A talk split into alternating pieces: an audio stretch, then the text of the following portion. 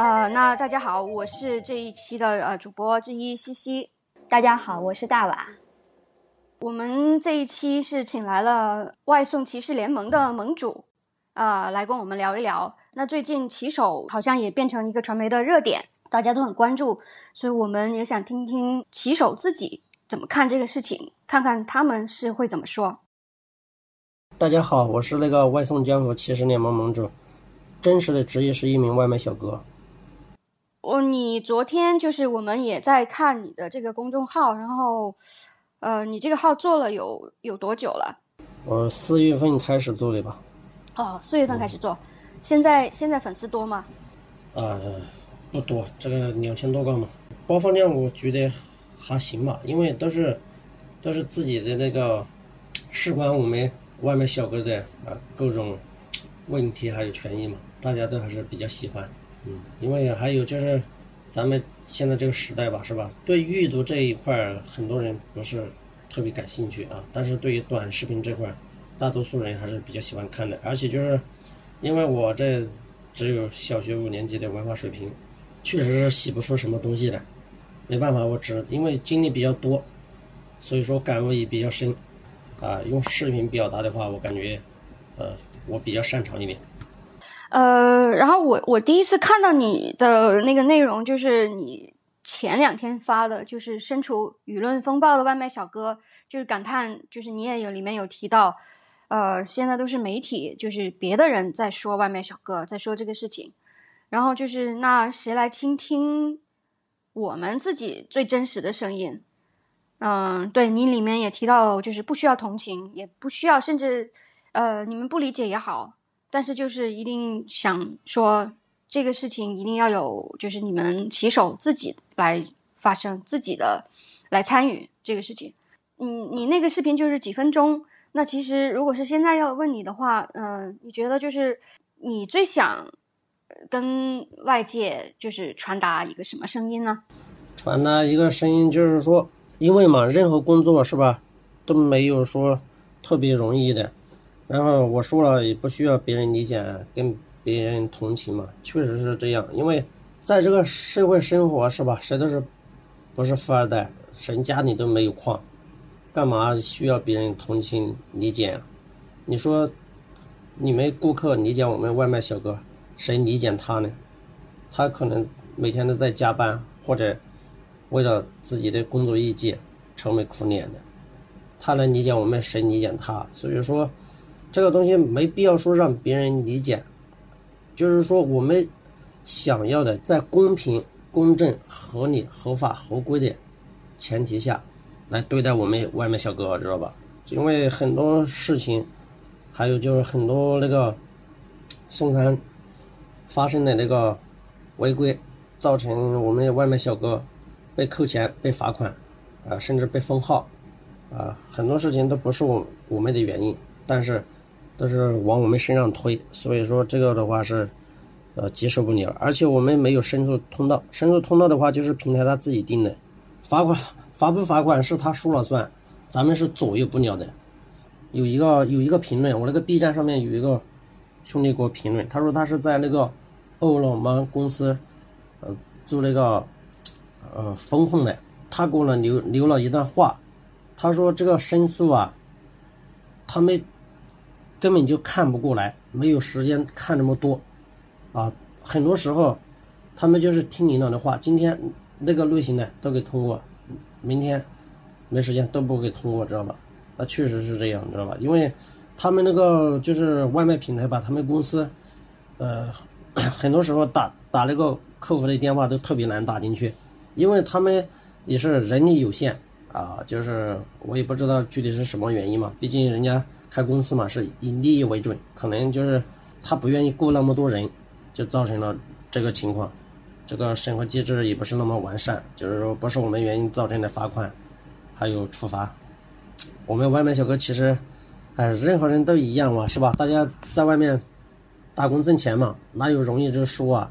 最主要的是公正、公平、合理、合规。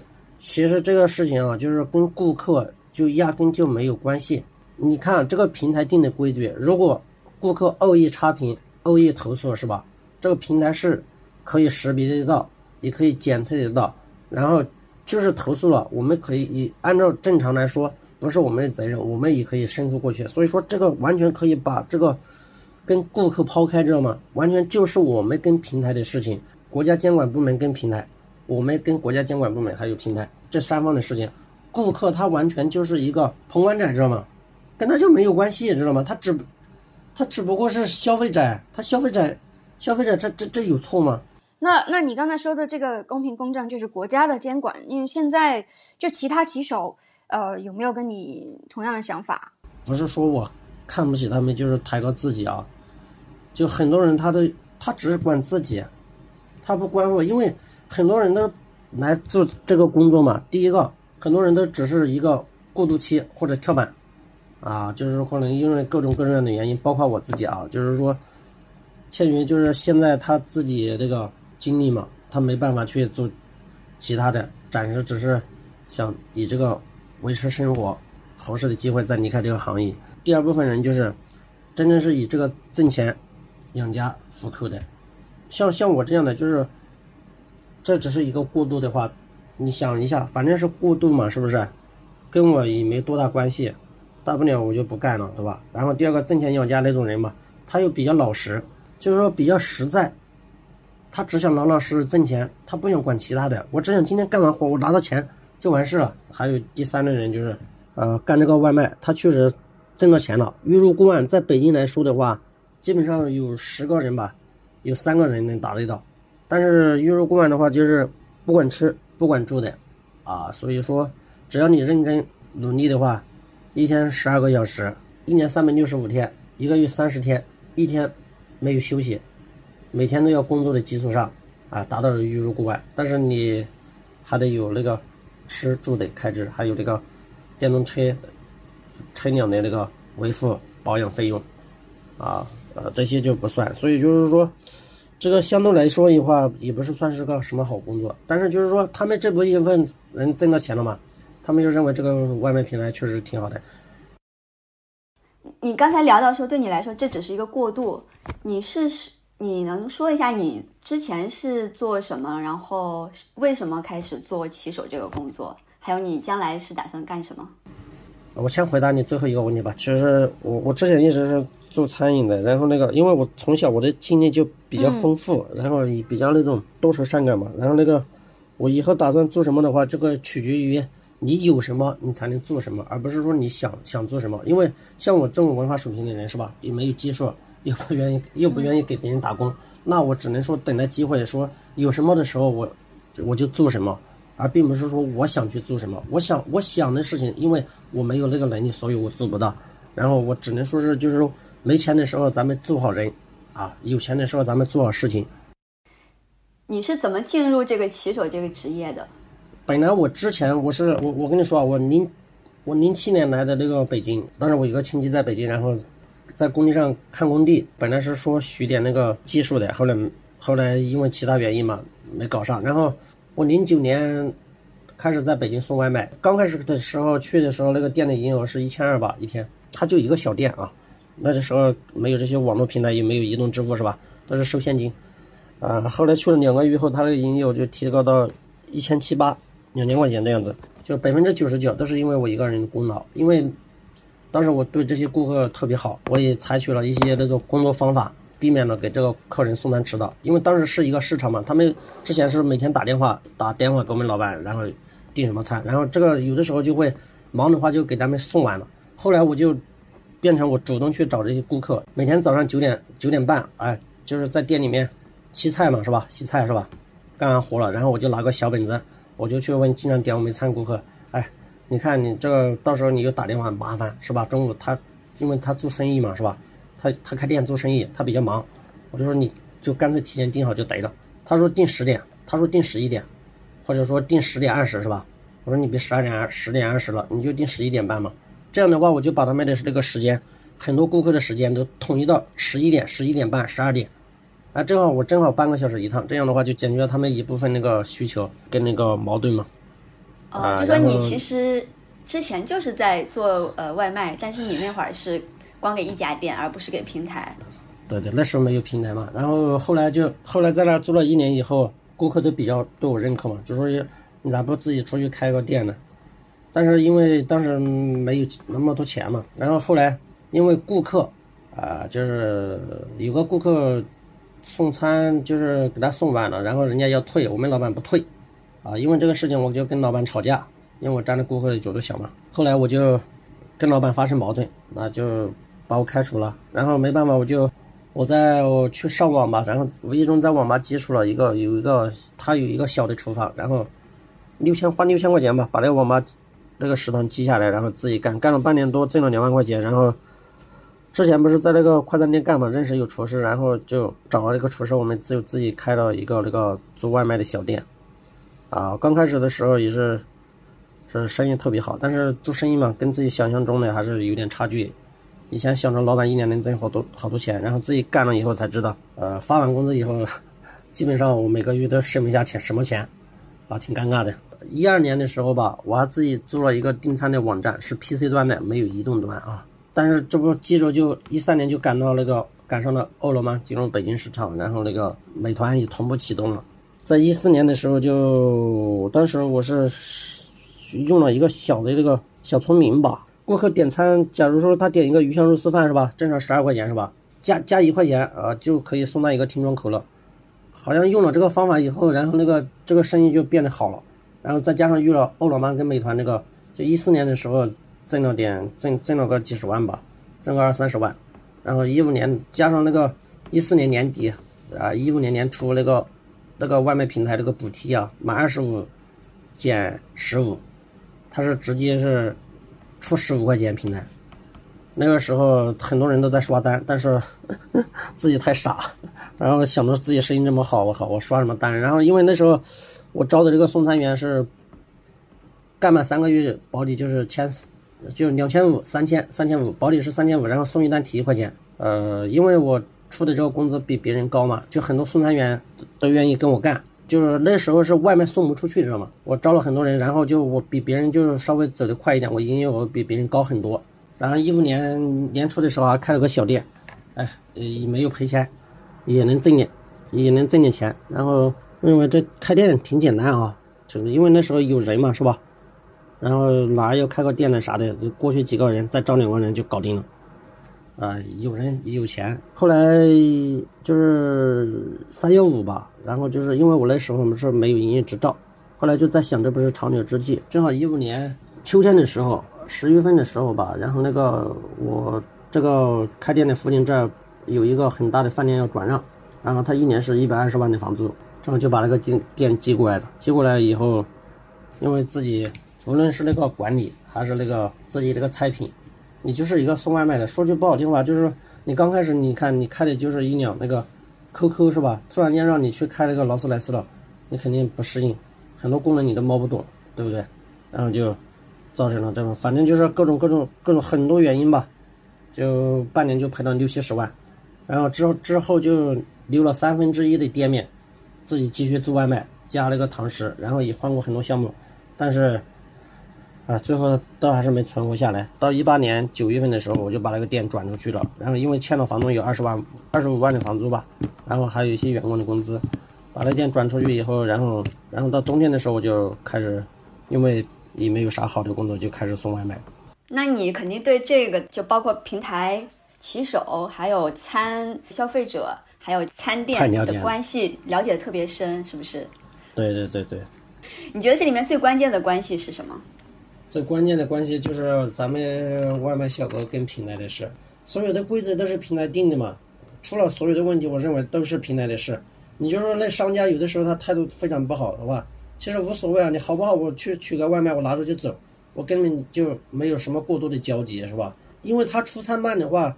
他应该受制一个，过了多长时间，如果这个商家出不来的话，我其实他可以完全有能力解决这样的问题。我告诉你一个很简单的办法嘛，因为咱们都可以报备这个出餐慢，就是因为这个商家做不出来，然后耽误我们外卖小哥了。其实他可以设置多少分钟，如果商家做不出来，我们去的时候，然后可以拍一个视频，问商家，你家这个餐还没出来是吧？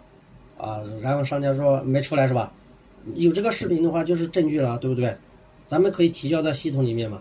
然后咱们把这个订单取消了，不就不就行了吗？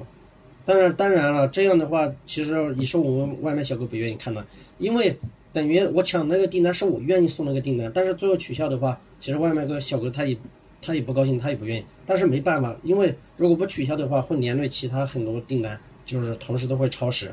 但是现在情况就是取消不了，而且有的商家就是态度特别这个呃不好，这个是因为平台你看 商家可以给我们差评，可以投诉我们。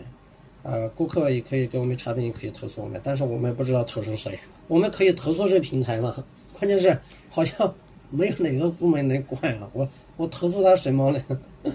就是这这种属于灵灵活用工，你有听过这个说法吗？知道，我知道，但是就是说好像不是劳动法保护的。就是我我我知道，好像这个外呃外卖骑手也有很多种嘛，有些是可能是早期。现在可能很少，就是跟美团就是所谓那种直营的，现在没有，他可能会不是早期，现在没有是吧？没有了，基本没有，都是承包给第三方了。包括我们众包骑手都是属于第三方承包商的，都不是直接属于美团欧了的啊，都是有第三方承包方的。这些无论是众包专送、专送骑手是吧？其实他都据我估计，因为我自己当过老板，我给人家我也不会签劳动合同法。因为劳动合法自己你根本就自己自己就做不到。以前我跟员工我也签了一个劳动协议，然后都是对自己有利的。什么叫有协议呢？就是双方都同意的。如果按照正常劳动合同法来的话，超过时间的话你是要给加班费的，节假日怎么着的，这些是不可能实现的。所以说，他们签的，据我估计，我虽然没干过专送骑手啊，但是我也认识很多干专送的。据我估计，他们签的根本不是什么劳动合同，而而是劳动协议。劳动协议的话，就是它有很多可以。变量的商量的地方，你知道吗？这是专门是他对他们有利的，因为这个合同是他们定的，所以他肯定是对他有利的。就像我是甲方一样，我定个合同，你乙方签。你说，就像我是餐厅一样，我是甲方，我采购，你给我供货，我定一个协议，这个钱晚五天给你行不行？你不行是吧？那你我找下一家。他为了想挣我这个钱，没办法，就像我们给他打工一样，他定了这个，那我们肯定就得听他的，要不你就不干。你你但是你。你依然说我们在给他打工，就是你其实还是觉得你在为这个饿了么或者美团在工作，是不是？不是说为他工作啊，这个东西工作啊肯定是为为我们自己。但是你说我们穿着他的衣服，然后他给给了我们钱，我们不给他工作，你说给谁工作呢？你怎么看你这份工作？算是灵活就业人员，还算是个体户，还是说你就是懒零工的，或者你觉得你是工人？我觉得我就是一个外卖小哥啊。嗯，然后我不管他是哪个平台的，因为有的时候我也确确实注意自己的形象。我这还有视频呢。上次有个客人他自己定位错误了，然后他骂我了。依照我的脾气的话，我当时我肯定会还的，但是我一直只是录入视频保护自己而已，啊，避免他打我了没有证据。他骂我了，当着很多人在那个南锣鼓巷，因为当时有很多人，我肯定不能跟他对骂，我也不能说脏话。你把它录下来了。其实。嗯，我还是把它当做一份自己比较认可的工作啊，就是我认为我是用外卖小哥，我并没有感到说啊丢人，还有不像别人说一天在外面送外卖咋的。其实我觉得做任何我做任何工作我都没没没觉得我自己呃丢人，或者说怎么着的。相反，我觉得我自己很了不起啊，我我不比那些去偷去抢好吃懒做的强几百倍，对不对？嗯，我觉得你说的这个特别重要，就是你对你你自己的认同是一个职业认同感是非外卖小哥强的，对。但是你的这个认同感从哪儿来？就是呃，比如说工厂的工人，他觉得啊，我是这个厂的；然后学生说，嗯，我在这个学校，啊，大家可能都会有一个看得见摸得着的一个一个工作场地，或者是去的一个地方。那你觉得你你是属于哪里？因为我像像我跑的是那个饿了么嘛。然后我觉得，有的时候我对对客人说话我都要礼貌一点，因为我觉得我代表他们的公司，然后我不能那个，要不然影响他们的形象。我也希望他们更好，包括这外卖平台，我也希望他们更好。但是就是现实情况是，你对他待他如如初恋，他却逆你千千百遍，知道吧？嗯，可是为什么你还要你还要呃注意帮他维持这个形象呢？因为我觉得我维持的不是他的形象，我觉得是维护我们整个行业的形象。对，嗯，对，就是如果我我我就从你刚才的讲述里边，我就想到工作的尊严这个，那你是就是怎么会有比较这么深入的一个意识跟想法的呢？啊，因为我认识的人多了嘛，很多人也给了我不同的启发，而且就是说，至于不公平这块儿，因为我身上发生过太多太多不公平的事了。一九年的时候，有一次我送给一个客人抢了一个订单，他是帮买，他一家买一个围裙，因为颜色不对，他就不买了。那我说这大夏天的是吧，三十几度的高温，我说我这跑跑跑了五公里，然后给跑过来的，我还得跑回去。哦，他让你重新去买是吧？他是对这个颜色不满意，就是说他不要了，要取消这个订单。他要取消这个订单，那我心里肯定就不舒服了。我跑了五公里来，你就这样取消订单，然后我一分钱都没有，就是加的有他微信嘛。我说要不你给我转十块钱话，就因为这句话，我被罚款一百块钱，封号三天。他打他打电话给平台了，说是我呃额外索取小费，这个是平台明令禁止的。呃，但是像他这种，就是其实他是可以这样操作的吗？可以这样操作，不是还没还没买，还还没买，还没买。哦，还没买，就是你去到宜家，然后你你是告诉他就是准备买，然后他就说这个颜色不对对对嗯，就是说他他就不要买了，但是其实你你已经为了这个你已经付出了自己的劳花了动。嗯就骑了五公里，已经花了时间了。那我觉得你的嗯这个工资应该由这个平台来负责。嗯对呀、所以说这种情况就是因为是平台那个规则不合适、不合理嘛。你说我跑了五公里，然后他取消订单了，我把时间跟精力都花费在上面，然后我得不到一分钱，嗯，然后然后还反倒还被一投他诉的话，对，还要扣钱他。投诉的话，这个确实是这个是按照平台规定是确实是这样是不对的，但是就是说确实是因为我我后来我明白这个平台是明令禁止的，这个是可以理解可以接受的，但是你平台这这个原因出在哪呢？就出来你平台定的规则不合理，因为如果你让顾客取消，你给一定补偿的话，你说我这你说我还会找他额外，呃，说给个十块钱八块钱是吧？像这种事情就是挺多的，是吧？那你跟跟你一起做骑手的碰到的人，你们互相会聊这些吗？聊啊，天天聊，太多太多了。聊，聊了之后，就像你说，但是有些人可能就是觉得，哎呀，那就是这样子啊，做这份工作就接受了。但你可能就会想的更多，是这样子吗？肯定是啦，因为事关事关自己的这个行业的那个前途嘛。既然想干这个工作的话，就希望这个行业变得越来越好，而不是一味的这样对我们剥削压榨。外卖骑手最，嗯，其中很受关注的一个，我觉得最大的一个问题就是很危险，就是分分钟拿命来送这个外卖。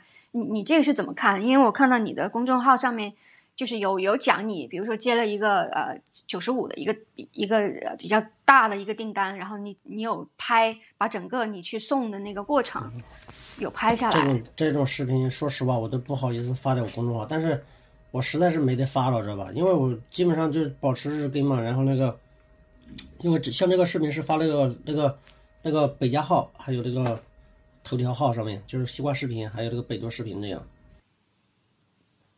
对，像像像这些就是嗯，骑手遇到了，比如说这些交通的危险，为了赶时间，这个你怎么看？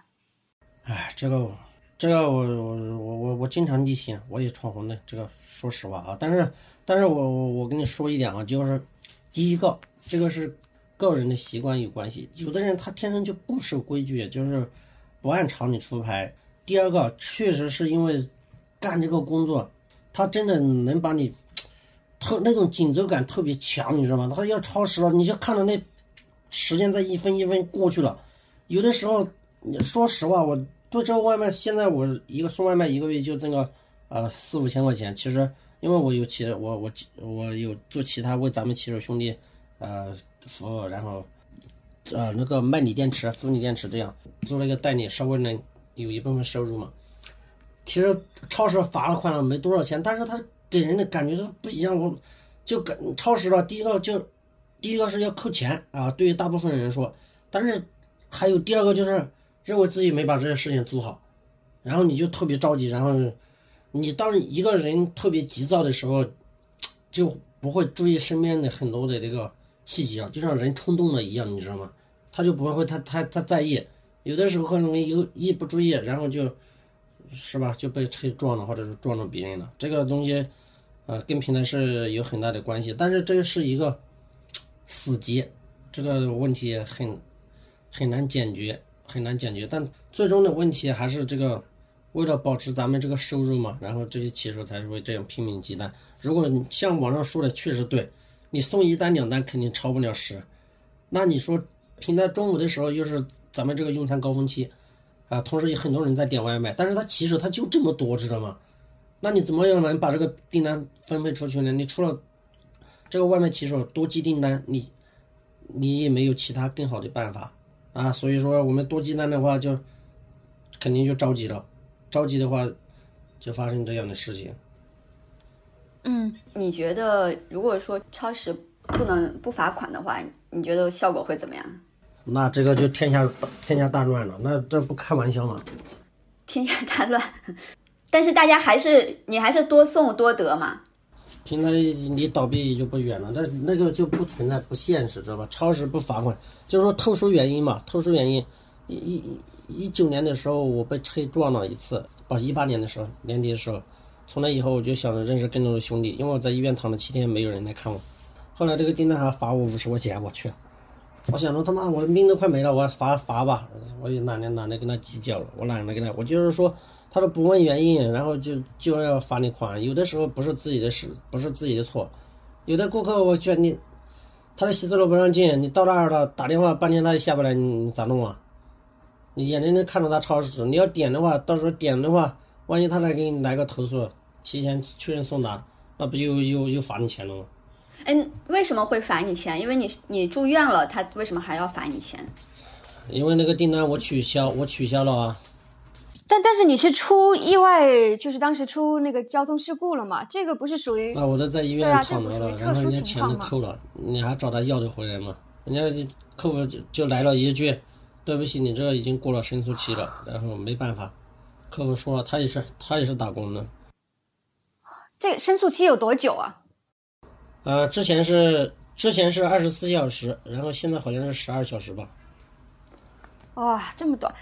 嗯，这样其实我我我觉得现在讨论很多，但是可能未必很多人都很清楚，就是整个这个工作流程，你能不能来介绍一下？就是你们是，比如说我现在你接单送这个这个过程，你能简单的尽量简单的介绍一下吗？这个的话，简单好好，我给你描述一下吧。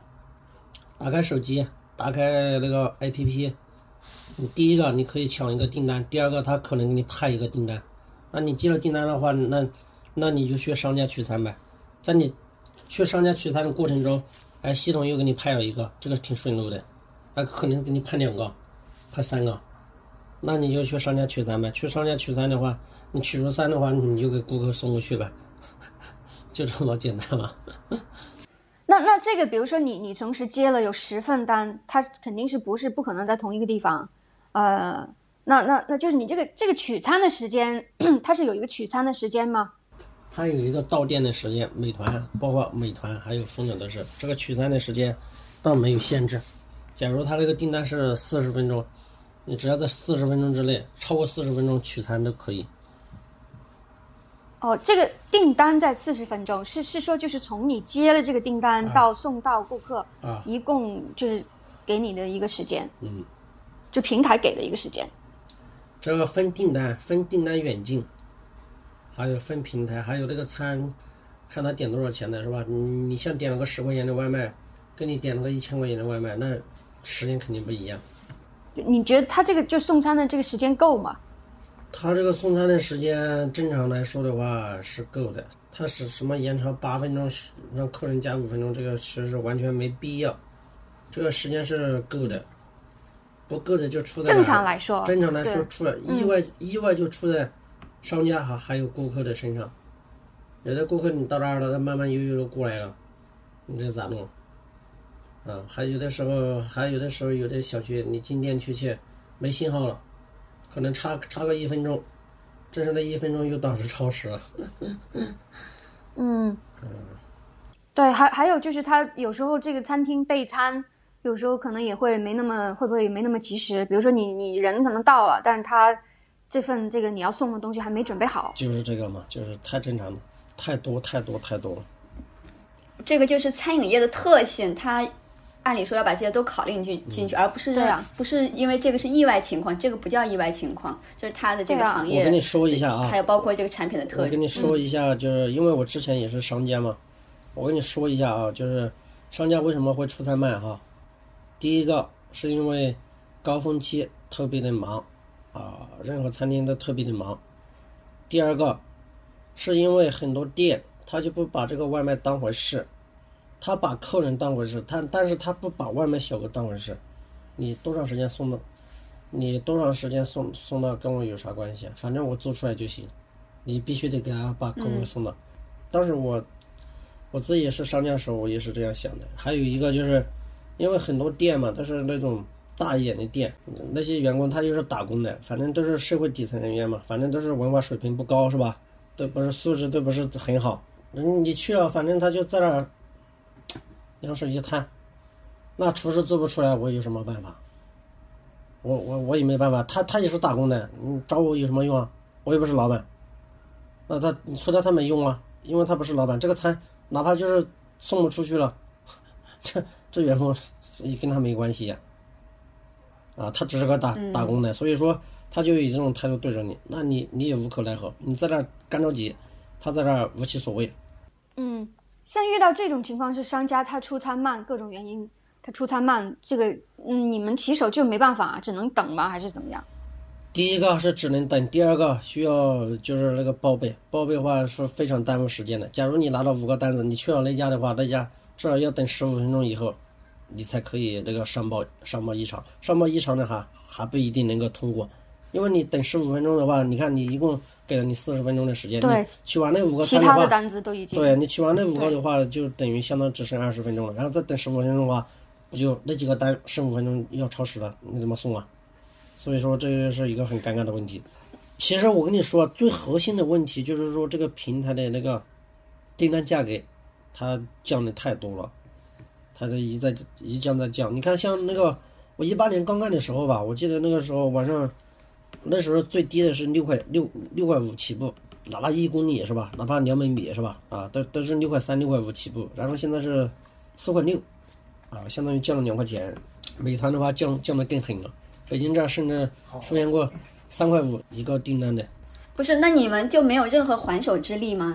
降降到三块五的话，我觉得这个成本都不够了呀。其实，我告诉你啊，因为人不你不干有人干，然后就是为什么好有好有还手还手之力呢？可以还手啊，可以还手，但是咱们国家法律不允许啊。你可以不干，但是你不能说让别人跟你，哼，一起不干，这样的话就是涉嫌违法犯罪了。因为我因为因为去年的时候，去年十月份的时候，我就是因为说，要不咱们双十一的时候，啊，在哪个区域，这个区域订单里面的笔记，我也不耽误你们挣钱，嗯你们上其他地方干去是吧？跑单嘛，在哪儿跑都行。十一的时候前三天不要跑那个够了吗？好，后三天不要跑美团。嗯啊，想引起平台的重视嘛。但是嗯，是还没到时间，这这这人家就报警了，说我这没事找事，把我抓了，把我拘留了。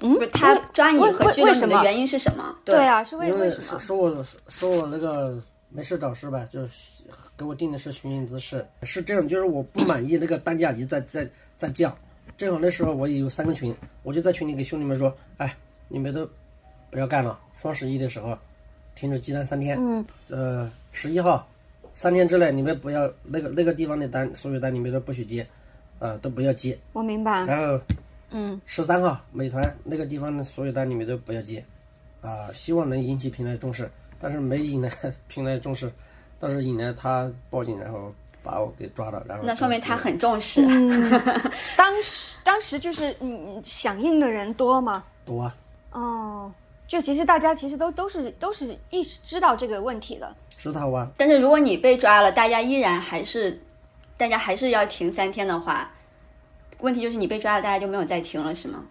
对呀、你你你被抓了几天拘留？拘留了二十六天嘛，哇，刑事拘留。那拘留你没有证，有什么证据吗？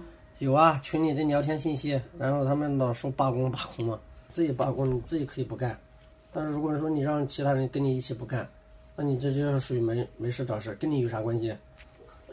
那呃，当时对你这个群有影响吗？有好几个兄弟吧，被警察叫叫过去警告了，有好几个兄弟。盟主，我想问一下，就这个经历对你来说，对你有什么改变吗？或者有啊，我懂得我的，我懂得更多了，我懂得更多了，然后我也更更好的知道用法律保呃用用怎么样能保护自己啊，我避免自己再上这样的当了。要不然我我我亏他早点上当好。如果说如果说我以后影响力再大一点的话，那影响的更大的话，那我不就更倒霉了？因为当时没有发生实质性的影响，所以说他给我办了一个取保候审。如果说真有人罢工造成那个经济呃损失，还有那个社会和谐稳定的话，那我肯定是吃不了兜着走了。呃，这你你你说这个呃，你当时取保候审就是二十六天之后取保，还是说二十六天，在这个之前取保？二十六天。哦，那还是就是拘留了二十六天。那这这个过程中，你有有人去嗯帮助你吗？或者有人去看你吗？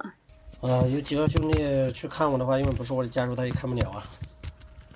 嗯，对，就只有只有律师能看吗？当时是有律师的吗？还是说有指派了法院律师？没有。哦，找律师也没有用啊，这个人家想什么时候放你，人家上面基本上都是内定了，知道吧？不是说你律师能够能够改变的，因为这种事情是，嗯，咱们政府明明明令禁止的，就是说特别在意的东西，知道吧？因为这样的话会影响那个社会的和谐稳定，造成那个会影响那个经济大局，你知道吗？假如你你那你为什么不想一下，他允许美团一下子从六块五降到四块六，不是影响社会稳定？稳稳定，那你有什么办法？很多兄弟都想抱怨，我们都想说句说句说句说句不好听的话，我们都想上监去，但是你敢吗？我就是敢，组织那个人敢吗？那分分钟就把你抓进去，给你定个罪，判你几年，有什么用？什么都改变不了。你你经历这个事情之后，呃，就如果如果就就之后就是你还是有公众号，嗯，就是你你你会怎么做？就如果呃对这个事情你还是会继续关注的嘛？我肯定关注，我一直在做啊，我一直一直在想改变，为这个行业带来一点改变，所以我，所以就，你看我这，是吧？就我这文化水平，小学五年级都没上完，我之所以做自媒体也是这这些原因啊，就是希望我说的声音能让更多的人听到，我说的话能让更多人明白，能让更多的人知道，然后认识更多的人，这样的话影响力大的话。你只有你说的话让更多的人知道，别人才会在意你。你一个人在关在家里面哒哒哒说一大堆，有什么用呢？因为你说的话能影响更多的人，才能起到作用啊。嗯哼，呃，然后经过这个事情之后，你会害怕吗？我说实话，就是说，我肯定不愿意被拘留了，我也肯肯定不愿意坐坐牢，那比失去什么都重要。那肯定啊，嗯。那害怕倒是肯定是会害怕的，但是。我会以其他的方式，然后那个表达自己的权利吧。盟主，你觉得就是以我们现在的这个条件，你们骑手能反抗一些不合理的规则？呃，有有些什么方法没有？有没有一些途径？这个途径肯定很容易了，大家都不要送嘛。呃，不说大家，有个百分之五十不要送他，他都会瘫痪几天。瘫痪瘫痪个一天两天的话，他肯定会做。会引起重视，引起重视的话，肯定会做出改变。但是的话，咱们政府是不允许咱们这样的。管理部门是老大嘛，人家说了算。我靠，你什么时候轮到你们来管平台了？要管也是我们管。所以说，咱们就是现在 能做的就是说，做好自己吧，然后能帮点自咱自己兄弟忙，自自己兄弟忙。然后，所以我一直在声称嘛，这个必须得监管部门出手啊，牵头成立。嗯，协会啊，或者说其他类似于的机构或者组织，才能解决这个问题，要不然解决不了。其实就像我说的一样，他今天不出事，并不代表后天不出事。如果说一直有一股火压着你，这个问题不解决的话，早晚它会爆发，对不对？嗯，哎，你说起这个，你知不知道？就是其实就是我们中国的全国总工会，它其实是有要增加外卖员的这个工会覆盖率，入会入会的，它好像发了好多各个省份城市都有这个让外卖骑手入入会的这个事情，你你有知道吗？入会啊，咱们工会给人家说话的，咱们加入进去的话，能有咱们说话的地方吗？没有，嗯，就是你们对工会这个，就大家有没有一个了解？没有，就完全没有了解，是不是？全没有了解，没有接触，他们也没有兴趣，没有，他们也没有兴趣，他他们甚至可能想都没想过，因为他们不相信，他们都信不过别人，包括我自己我都信不过。说句不好听的话，你们现在就是你有这些群，包括你，其实你你已经就是做了很多事情，呃，现在支持你的人多吗？第一个，我也不希望别人支持我，因为你给别人带来不了什么。然后，因为大家都毕竟挺忙的，我知道这些兄弟都很都着急挣钱，都挺痛苦的。他们确实真的没有时间那个呃多余的时间来做这些事情。然后你你想耽耽误别人时间，就耽误别人挣钱，但是你又给别人带来不了什么帮助。至于像我来说的话，第一个我做这些事情，当然最开始的初心肯定是为了。啊，帮助兄弟们。再说了，就是因为，因为我做这些事情，大家都比较相信我嘛。以后如果说以后我做点啥生意的话，大家都肯定会支持我啊。这个是第二个，因为我现在目前给别人带来不了什么实质性的东西，我也没办法让别人帮我做个什么东西，知道吧？嗯，你你觉得大家对你这个信任是是怎么来的？信任的话是长时长期。长年累月积了，然后通过在群里聊天，还有做了一些其他的小事，然后别人也看在眼里，啊，这哥们儿确实靠谱，可能他们也找我办了一些事情，哎，确实还可以，然后就就是这样。嗯，那你刚才说了，就说你们如果说有还手之力的话，其实是需要一方面是需要政府方面的监管，对不对？另外一方面就是需要我们骑手的团结。但是做外卖这一行，就是大家好像团结很不容易。不是不容易，对这个方面有压根就压根就做不到。这送外卖他就是一群，不好听的说不好听话，就是一群素质很低的，大部分都是素质很低的，然后眼光非常短浅的人，在干的工作，他们怎么会关心以后呢？因为可能他他他他在想，他可能他明天就不干了。嗯，就是我觉得你们群里面已已已经就是你刚才说没有一些实质性的给到大家一些什么做出来一些什么事情，但实际上其实你们现在已经有没有推动就是互助？我觉得你们已经形成了对一个一个互助、互相的一个帮忙的一个一个一个一个群体。对呀，就是起码是在你的这个群里边。对对对对，因为是这样的，就是说我希望他跟我成为，我不只希望他跟我成为朋友，而我是希望他们互相之之间能成为朋友。因为毕竟那句老话说的永远都是对的，多个朋友多条路，知道吧？你并不会多个朋友，你并不会损失什么。嗯嗯，就算有这个群，然后大家有碰到不好的经历去吐槽，也是一个非常非常。非常需要的一个一种心理疏解的一个渠道，精神归属，你知道吗？因为是因为你对，因为你干这个外卖的话，你看不像你们同事是吧？你同事也在这个公司上班，他也在说来你们都都都是北领嘛。然后因为干这个的话，可能有的兄弟是吧？他之前的经历导致他现在这个朋友圈啊就没有骑手这个朋友圈。然后他说给别人，他也不愿意说给说给家里家人不理解，说给他朋友听的话，人家也不想管这些事，而且感觉特别丢人。然后。他，但是他发现了，哇，竟然有这么多人，是吧？这时候送外卖，然后跟我一样，这样的话，他说出来的话，很多人都会能够理解，还还会安慰他。这样的话，也算是一种心灵的归属嘛。可能有的人可能会会觉得我给社会制造麻烦，其实我给社会解决了很多麻烦。包括我在教他们，然后不要跟别人打架，然后遇到问题的话，可能你可以把我的所有视频可以看完，你们就会会遇到很多东西。然后就是说，要采取这个呃温和。那个柔软的那个方式来解决这个问题，然后这是你可以保证自己的权益，然后也不必要上升到跟别人那个打架、互相伤害的那种程度，是吧？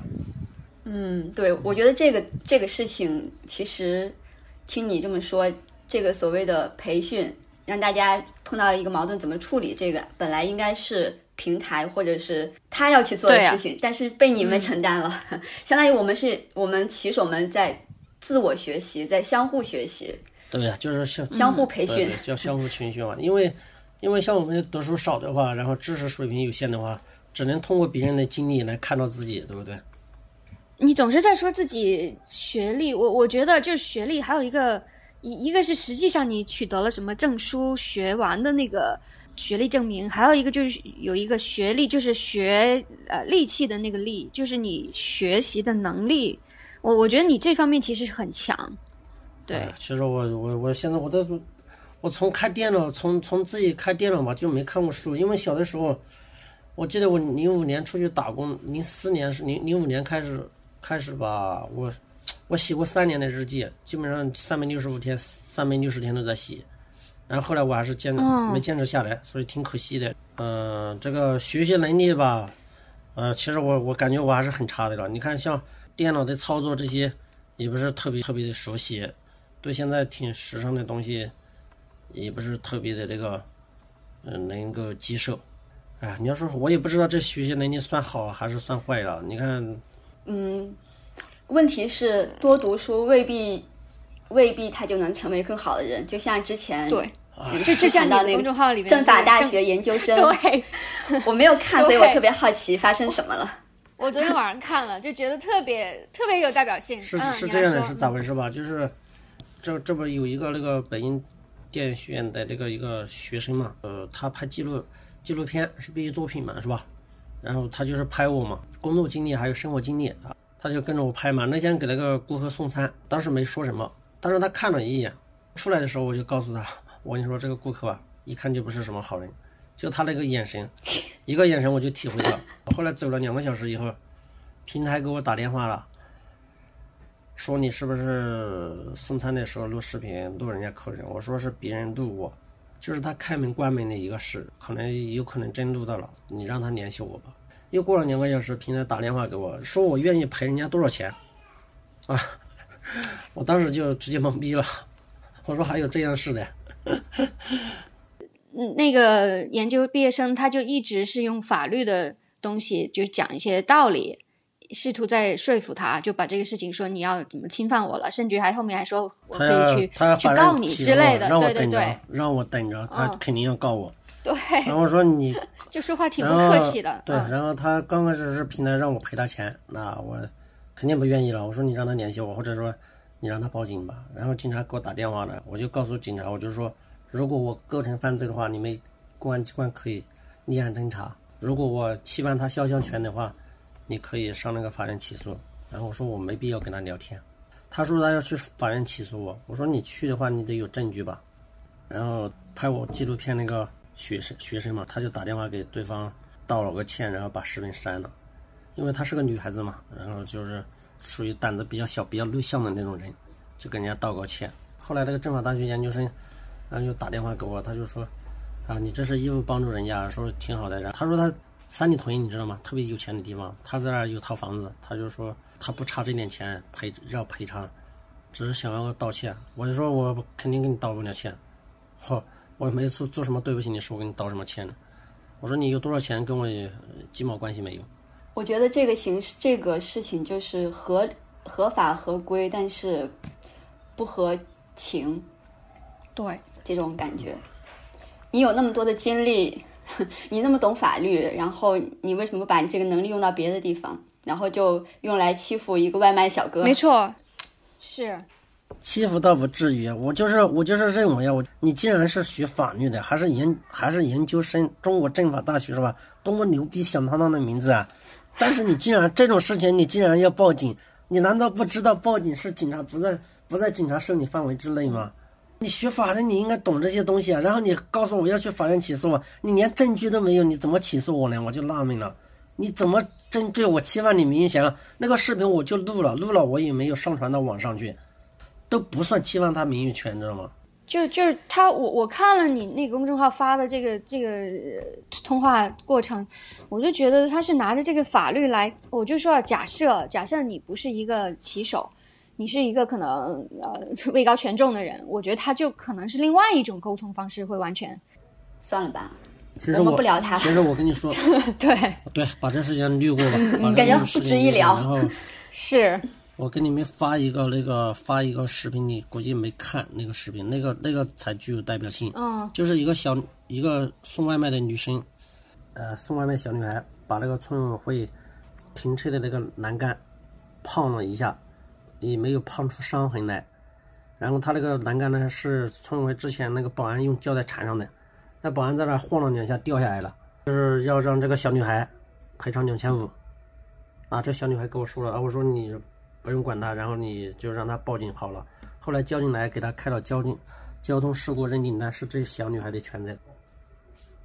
嗯，然后交警就走了，那我就过去了，然后就问对方能不能商量，对方说，嗯，能啊，赔两千五嘛。我看了一下那个情况的话，我说对不起，两千五的话我肯定赔不了你，因为咱们做错事了是要承担，但是这个代价是可以商量的，你知道吧？嗯，既然商量不通，那我就我就要带他走。然后他说，你这你把东西撞坏了不能走啊，这正常逻辑确实是不能走啊，是吧？把人家东西弄坏了的话，肯定赔人家钱。但是你说要要赔多少钱的话，这就得。商量了，商量不通的话，那你只能肯定是上人民法院起诉了，对不对？但是对方不让走啊，不让走的话，因为对方也不懂法，啊，他是按照人之常情嘛，这这这种东西赔我，你不赔你还想走，这这想得开啊？那我就说你你报警嘛，是吧？因为他当时他们好几个人，说实话，我根本我也不怕别人打我，你知道吗？因为啊，因为别人打我，我也不会还手，因为谁都跟你没生着大恨是吧？打你两下就得了。谁还能把你往死里打，对不对？又没有杀父之仇、夺妻之恨，所以说处理这种事情，我一般就哪怕他上百个人，我都不会怕他这种。嗯，那后来呢？啊，因为我，那我就说，你要是不让走的话，我们就报警。然后他就说，那报警就报警，然后他就报警了。警察来了的话，然后警察也是在那和稀泥。然后后来他就说，要不给一千块钱押金？我说凭什么给你一千块钱押金？给不了，一分都给不了。后来他就说给一千五，我说给不了。他说给一千，我给不了。给五百，我说给不了。他说给三百，我说给不了。啊，可能网上有些人说我这不耍赖吗？我说这不是耍赖，他确实就是这样了，我就可以不给。我说其实可以一分钱都不用赔他的，因为他拿胶带就缠上就可以了。你说为了这点小事的话，那村委会上法院起诉啊，根本就不至于。因为后来我们走了，他又拿胶带缠上又好了，知道吧？那警察来了，那小女孩就说，呃，看他们商量不通，就说要调解嘛，就是说要带去派出所是吧？那小女孩当时又小啊，赔了人家两百八十块钱。因为当事人不是我啊，我没办法，警察还把我一顿臭骂，跟你有什么关系？我我说我是他队长，队长你是当事人吗？不是，啊，我说警察要调解，我可以拒受，我可以拒绝调解。对不起，我不接受调解，是吧？如果你要你要调解的话，我我不跟你去派出所。如果说你要对我强制传唤的话，我可以跟你去，啊，警察既然说要强制让我去派出所，咱就得听人家的。但是如果调解的话，我是完全可以拒绝的，因为民事纠纷调解的话，你可以接受调解，也可以不接受调解，我可以接不接受调解。嗯嗯嗯，啊，就这么就这么个事情，所以就说很多兄弟发生了这个矛盾呢，他也不知道，还有很多保安把那个兄弟的车给锁了，出来。一看车给人家锁了，这个也是属于不合理的。就是把人家车锁了，你报警的话，他这个车肯定是要还给你的。还有有的小区说你拆进去要要对你进行处罚，这个肯定是不合理的，就是不合法的，这可完全可以拒绝的。但是很多兄弟都不知道，这种事情太多了。上次我还记得有个兄弟是，他那个停车桩不注意撞了一下，呃，就让对方要赔一千多块钱啊。后来也是也是叫我过去了。我也是告诉他赔不了，要不你就报警。当时那个物业吧也是傻乎乎的。你说这么大的公司，我说我发现这些很多咱们这个国家这个这个法律普及知识啊，还是缺了太多。他不让我们这个兄弟走，我说你没有权利限制人家自由啊，除了警察。然后警察来了就然后登记一下就，那你们自己聊，你报交警。我说我这兄弟可以走吧？他说可以走。警察说可以走。啊，这事情你就这样处理了，你是一分钱没掏。嗯，那其实就是你，你是去自己去专门，因为经历的事情多，然后去去会去看，去学这些法律的知识。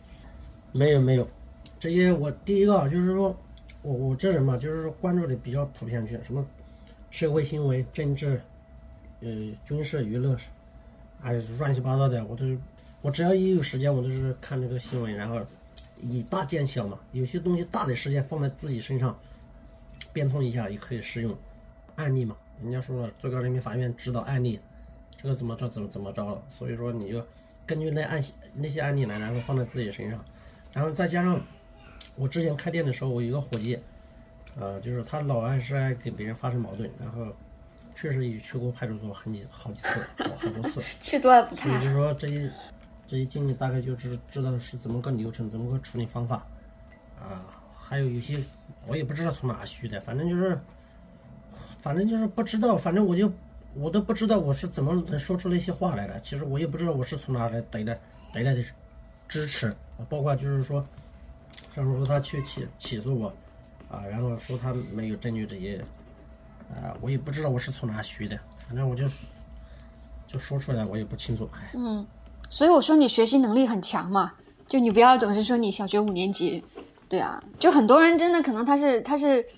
大学五年级读了五年，可能也就是他未必他说出来话，可能他对人的真正的这个社会是怎么样，或者一些经历的事情，可能那个感悟就是未必未必能有很多，这个还是要看人，对，也不是学历能决定的，没错，没错。嗯。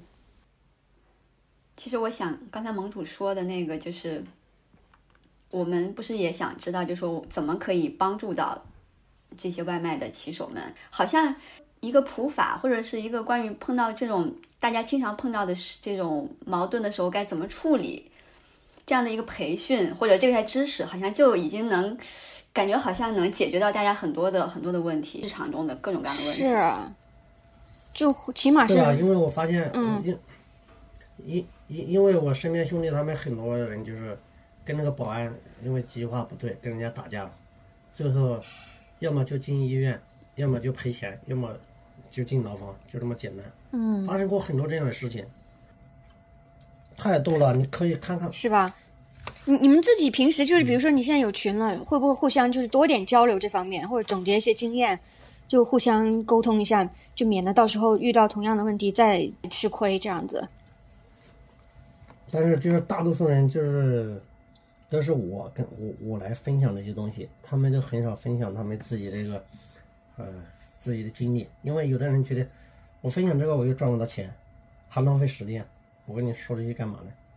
嗯他只想你分享的时候他学到东西，他不想付出，他们是很现实的，因为他们得不到东西。你看像我付出的话，呃，我不一样，你说。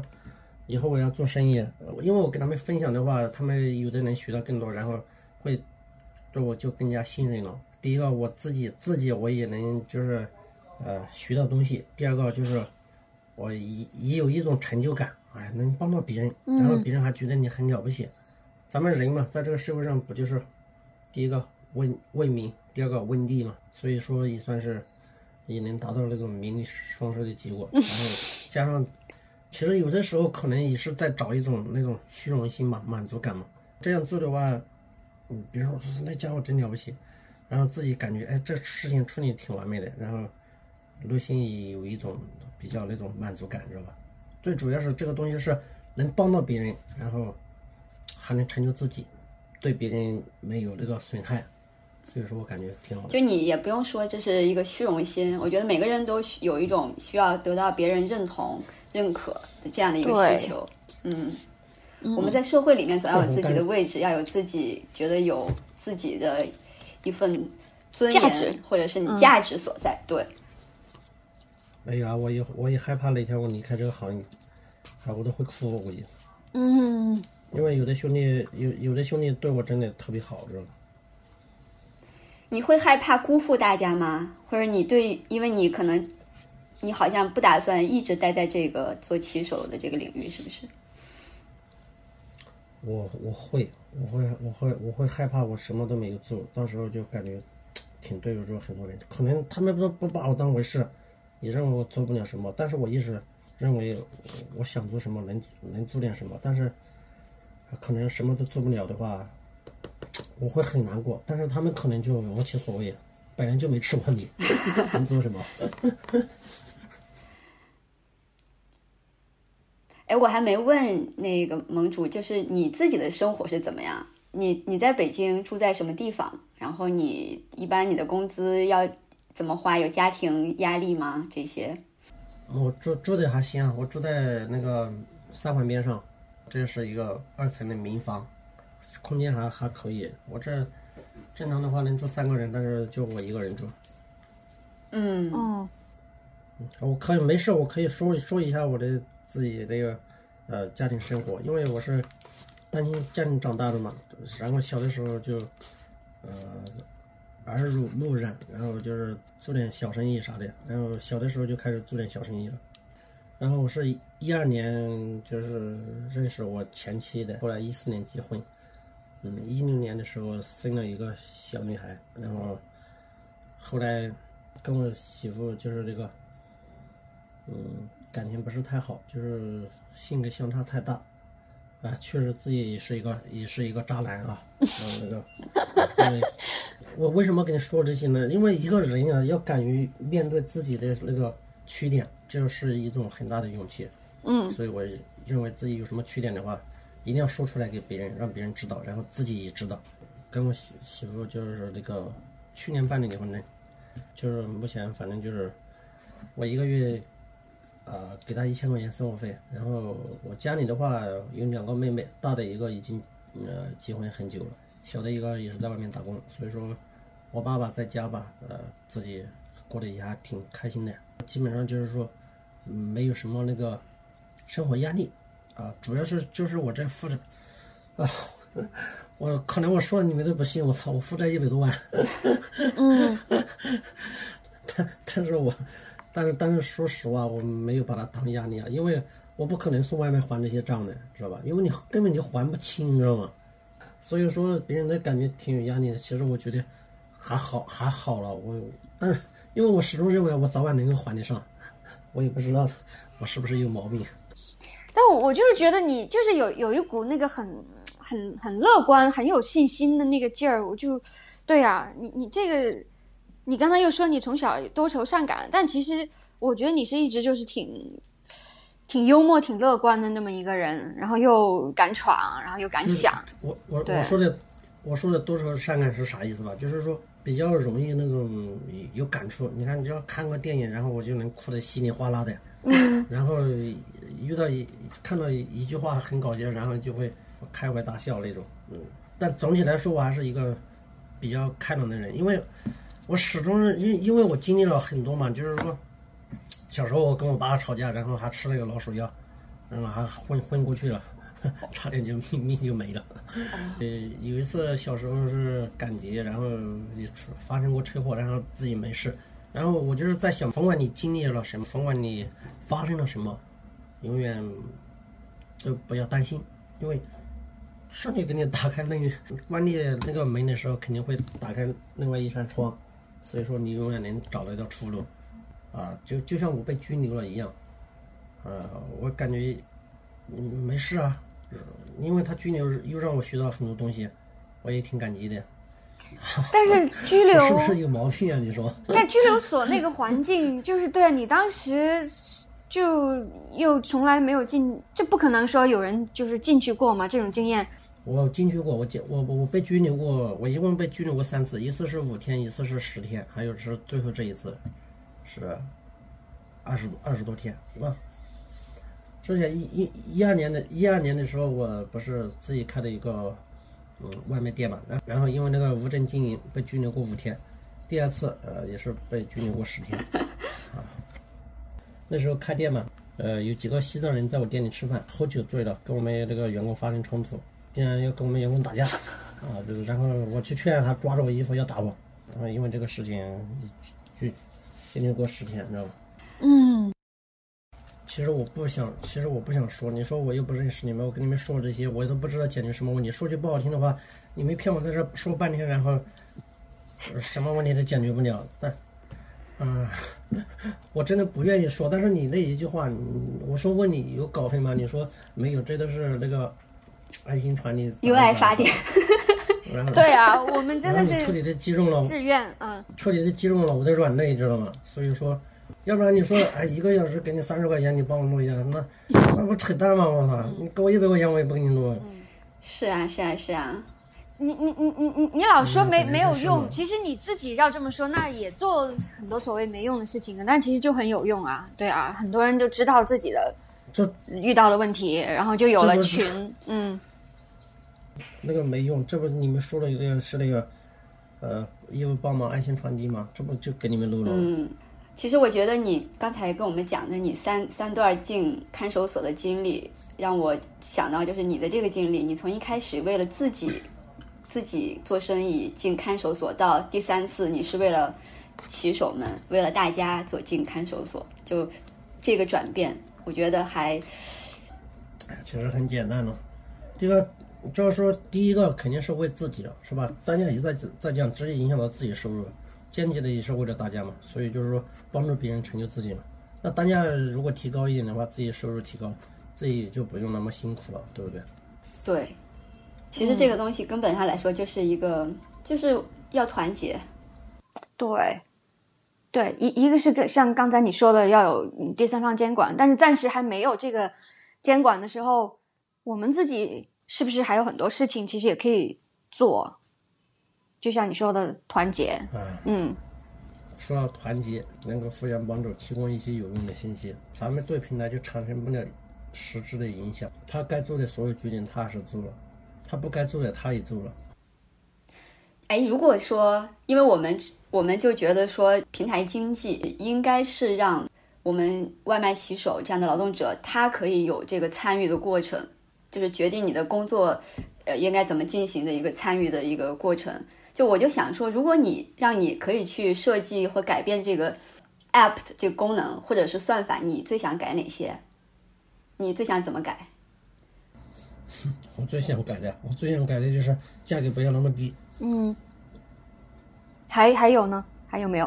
啊！你说就是说它这个系统是吧？怎么样改变它的系统是吧？都可以。你想怎么改？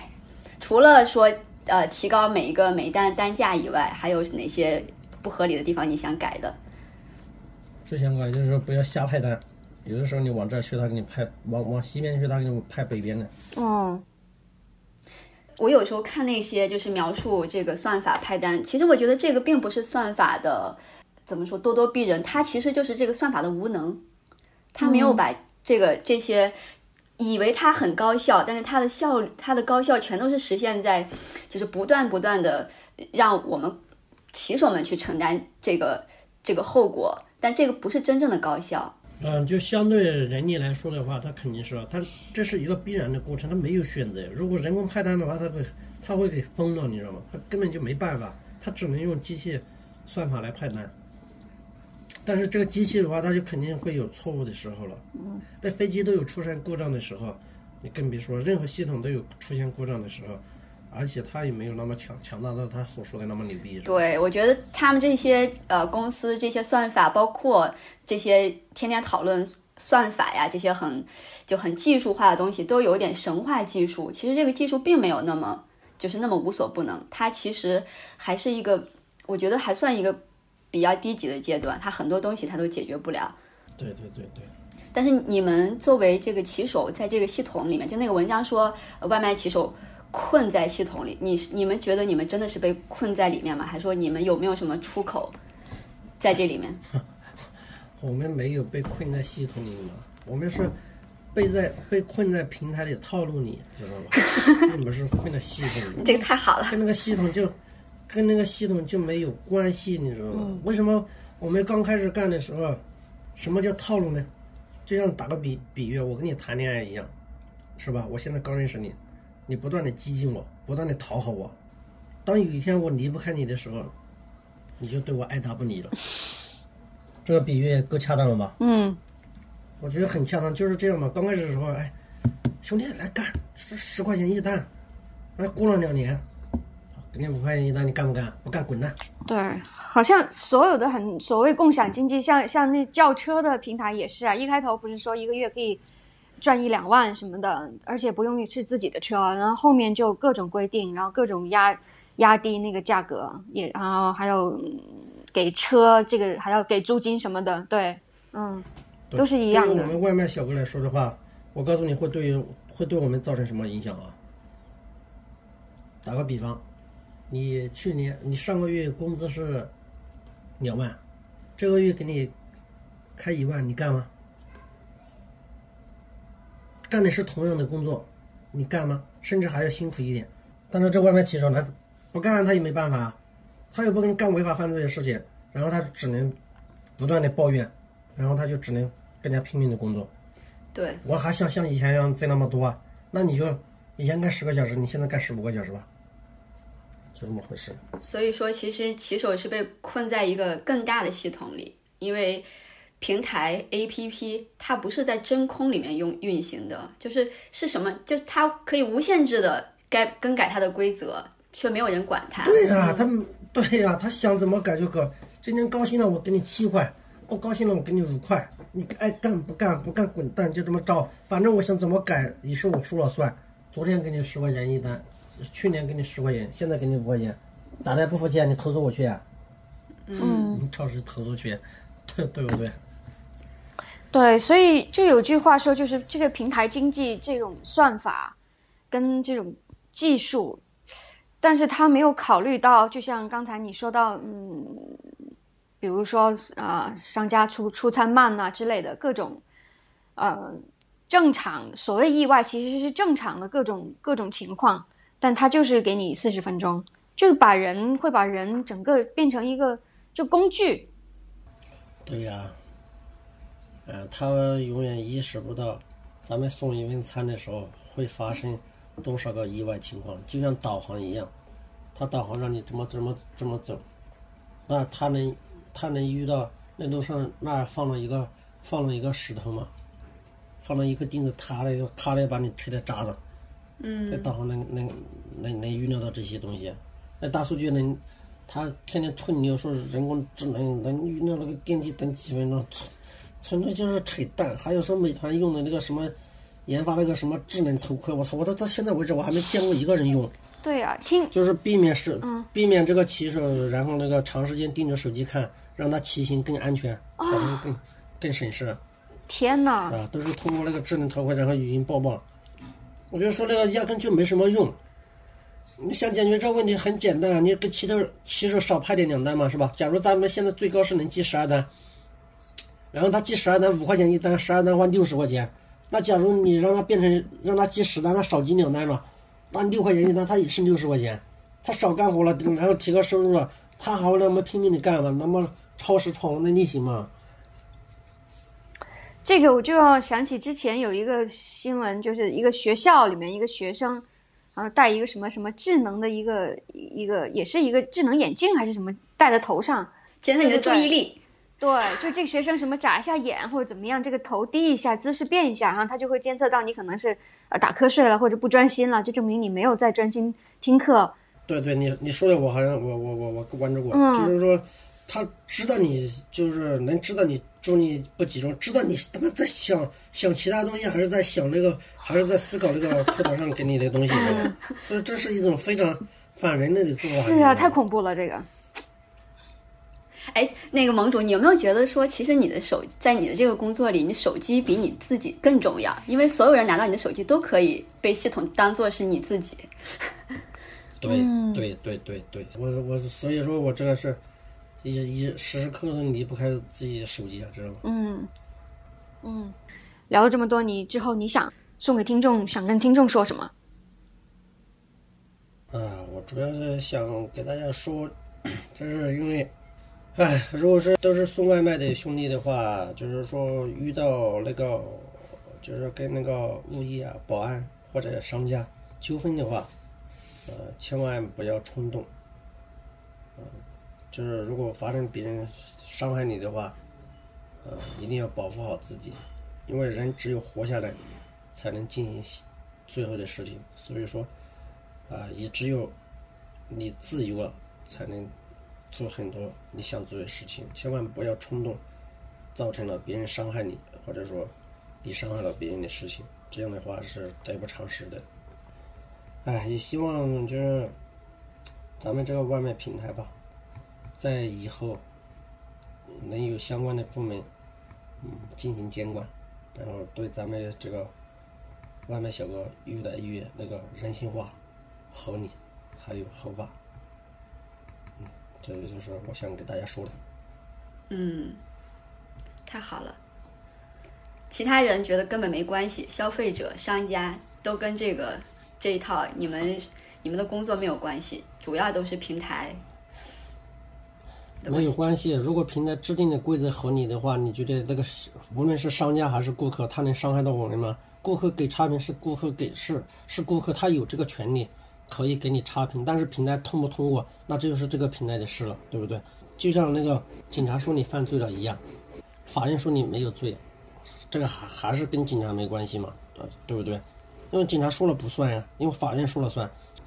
嗯，其实我今天早上正好看到有一个外卖骑手的自白，他写的一个一个一首歌，就是歌词写的都是整个外卖的经历。